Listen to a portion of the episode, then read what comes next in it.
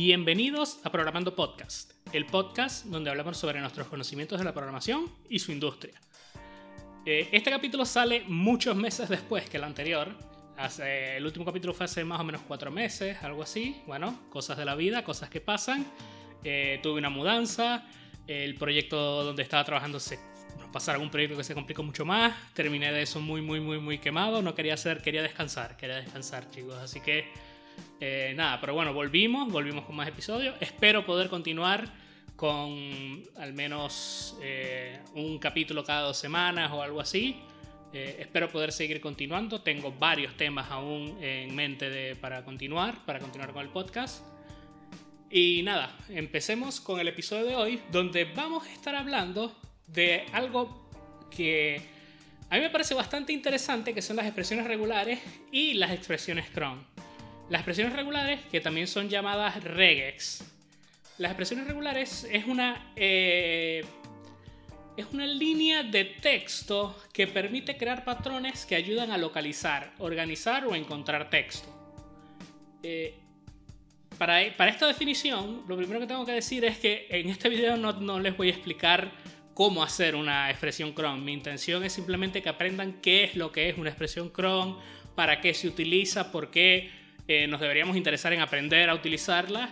Porque las expresiones cron, si ustedes las van a buscar en internet, si ustedes empiezan a investigar un poco de eso, se van a dar cuenta de que son medio complicadas de leer, porque es un lenguaje como una especie de lenguaje en sí mismo. Entonces la mejor forma de aprenderlos es de manera visual. Esto es un podcast, no hay nada visual que los ayude.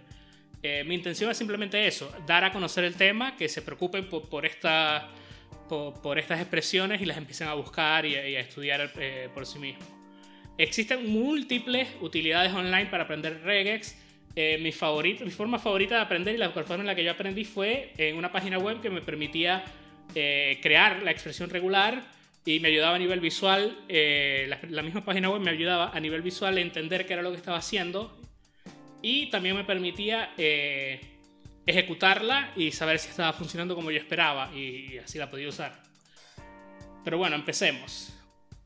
Eh, los regex se encuentran en la mayoría de lenguajes de programación y son usados, para común, eh, son usados comúnmente para validar el input del usuario.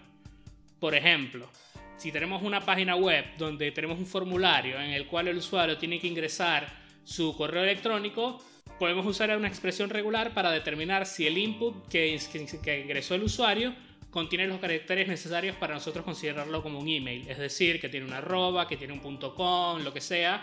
Y si coincide, eh, nos retorna un verdadero, de que esto, esto está correcto. Y si nos retorna un falso, podemos escribir, mira, te faltó esto, no, no, este, email que ingresaste no es válido, revísalo. Una particularidad de las expresiones regulares es la forma en la que se escribe, porque si, nunca has visto expresiones regulares, no vas a entender qué están haciendo, porque es muy difícil de entender las expresiones eh, al principio, porque es, como yo dije, una especie de lenguaje en sí mismo, donde los diferentes caracteres determinan qué está buscando la expresión. Existen caracteres que determinan, ok, aquí vamos a buscar lo que sea que esté dentro de estos caracteres y estos, los otros caracteres son más literales, que especifican eh, una L, por ejemplo, una B, cosas así. Eh, las expresiones regulares se usan en funciones de reemplazo en procesadores o editores de texto. Eh, básicamente, si estás procesando o parseando grandes cantidades de texto, probablemente una o más expresiones regulares se están usando. Otro ejemplo común, como fue el que ya dijo, en un formulario web donde tenemos que eh, el usuario tiene que ingresar un correo, o tiene que ingresar un número de teléfono, o tiene que ingresar un, algún identificador eh, que es específico y nos, tiene que estar en cierto formato específico y nosotros queremos asegurarnos de que el usuario esté ingresando los datos correctos, eh, utilizamos expresiones regulares para, permitir eso. ¿Qué pasa? En muchas veces, ya hoy por hoy, no se usan expresiones regulares tan directamente. ¿Por qué? Porque ya los, las, cosas que utilizamos, utilizamos Angular, las cosas que utilizamos en HTML, toda la tecnología que tenemos ya lo hace un poco más directo. En, el caso de que ya especificamos, ok, aquí tenemos un input que es de tipo texto, donde se va a ingresar valores de tipo email. y eso por dentro está usando eh, expresiones regulares para determinar si es un email, pero nosotros nunca escribimos la expresión regular. Pero va a ocurrir que, por ejemplo, trabajemos en una empresa que tiene un formulario que tiene, nos exige una especie de, de identificador específico de ellos, alfanumérico, que en la cuarto carácter es una K, por ejemplo, y después es otra cosa y es algo mucho más particular. Y para eso vamos a tener que decirle, esto es un input de texto, donde se permite esto. ¿Y qué es esto? Le pasamos la expresión regular. Se permite esta expresión regular. Y ahí es donde podemos... Eh, ahí es donde viene la parte bonita de tenemos que crear una expresión regular que pueda encontrar si el usuario ingresó un, un identificador del que estamos buscando o no. Entonces en esos momentos es donde las expresiones regulares eh, son importantes saber y está bueno saberlo. Eh, las expresiones regulares también, lo malo es que si no sabes mucho de expresiones regulares, y no hay mucha gente que sepa mucho de expresiones regulares, pero si no sabes mucho de expresiones regulares, eh, se puede complicar a nivel de validación. Eh, no hay mucho problema si es en el frontend, porque si en el frontend se ingresa un, un dato mal, obviamente está mal y todo, pero mientras en el backend no se guarda en la base de datos ese dato malo, no hay, no hay tanto problema. Pero si usamos expresiones regulares para validar un input y no sabemos mucho de qué, es lo que, cómo, cómo utilizar expresiones regulares, podemos encontrarnos en una situación en la que creamos una expresión regular que nos retorna un true o, valida un input específico, pero al mismo tiempo, porque no sabemos mucho, valida otro input que desconocemos.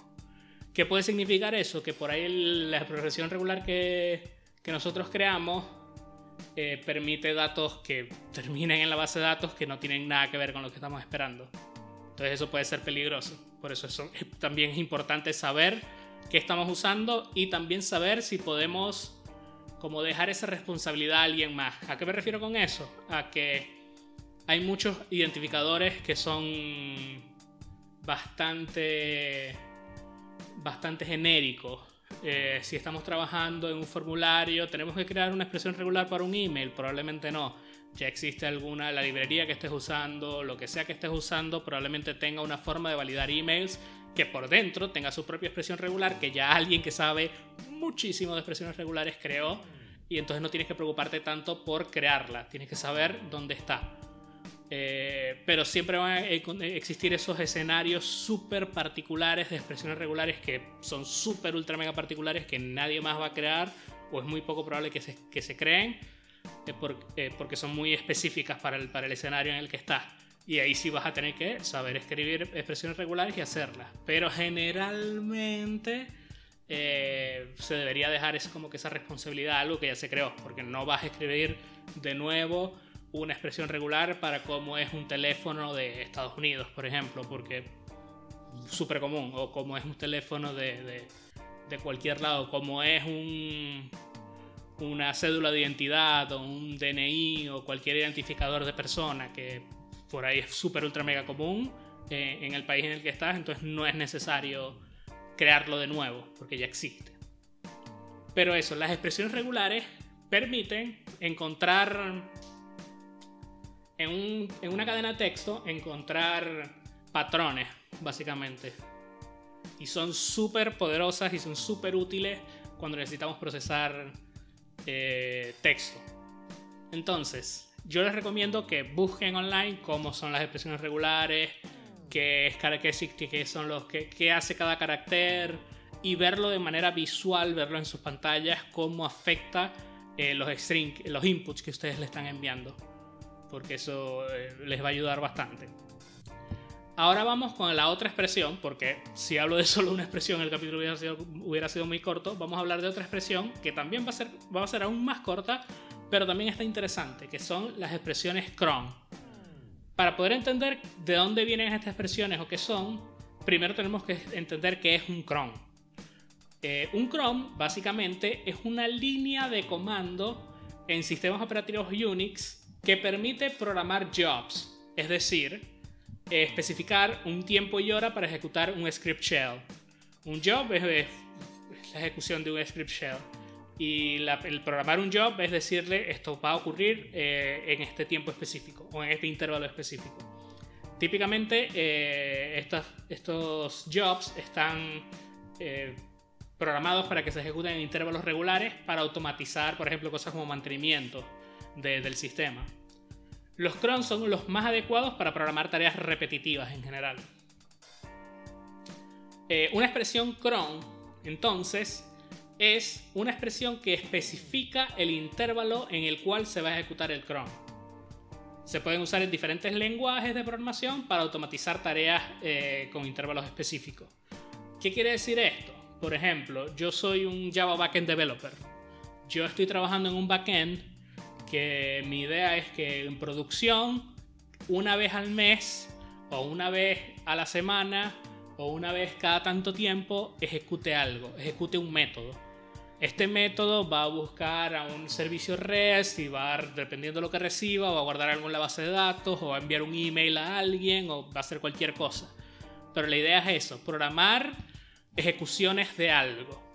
Entonces, una expresión cron eh, son más simples que las expresiones regulares porque estás especificando un intervalo de tiempo solamente, pero al mismo tiempo son bastante útiles para soluciones específicas. Si tenemos, por ejemplo, una arquitectura en la que tenemos un queue o tenemos una cola, eh, tenemos una cola que está esperando algo y podemos hacer que crear un job o un cron que se va a ejecutar una vez al día para buscar y procesar la cola o algo por, por ejemplo por el estilo para buscar cada tanto tiempo tenemos que actualizar la base de datos con la información de otro servicio así que una vez cada semana, cada mes, especificamos una expresión cron para ejecutar esa actualización.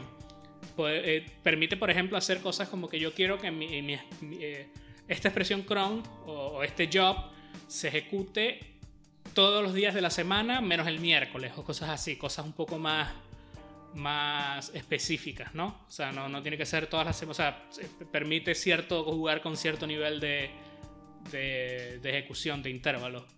Y eh, eso, si tienes algún backend o tienes algún... Eh, algo que, si tienes algo que tú necesitas que se ejecute con, cierto, eh, con ciertos intervalos de tiempo, vas a necesitar, necesitar crear un job y vas a, vas a, necesitar que ese job tenga una expresión cron para especificar en cuál intervalo va a tener. De nuevo, igual que las expresiones regulares, esta, existen páginas web que te permiten visualizar eh, una expresión cron y saber cada cuánto tiempo se va a ejecutar. Entonces tú entras, la, expresión cron va a ser eh, X y abajo te va a decir, ok, esto se va a ejecutar en estas, en estas fechas específicas.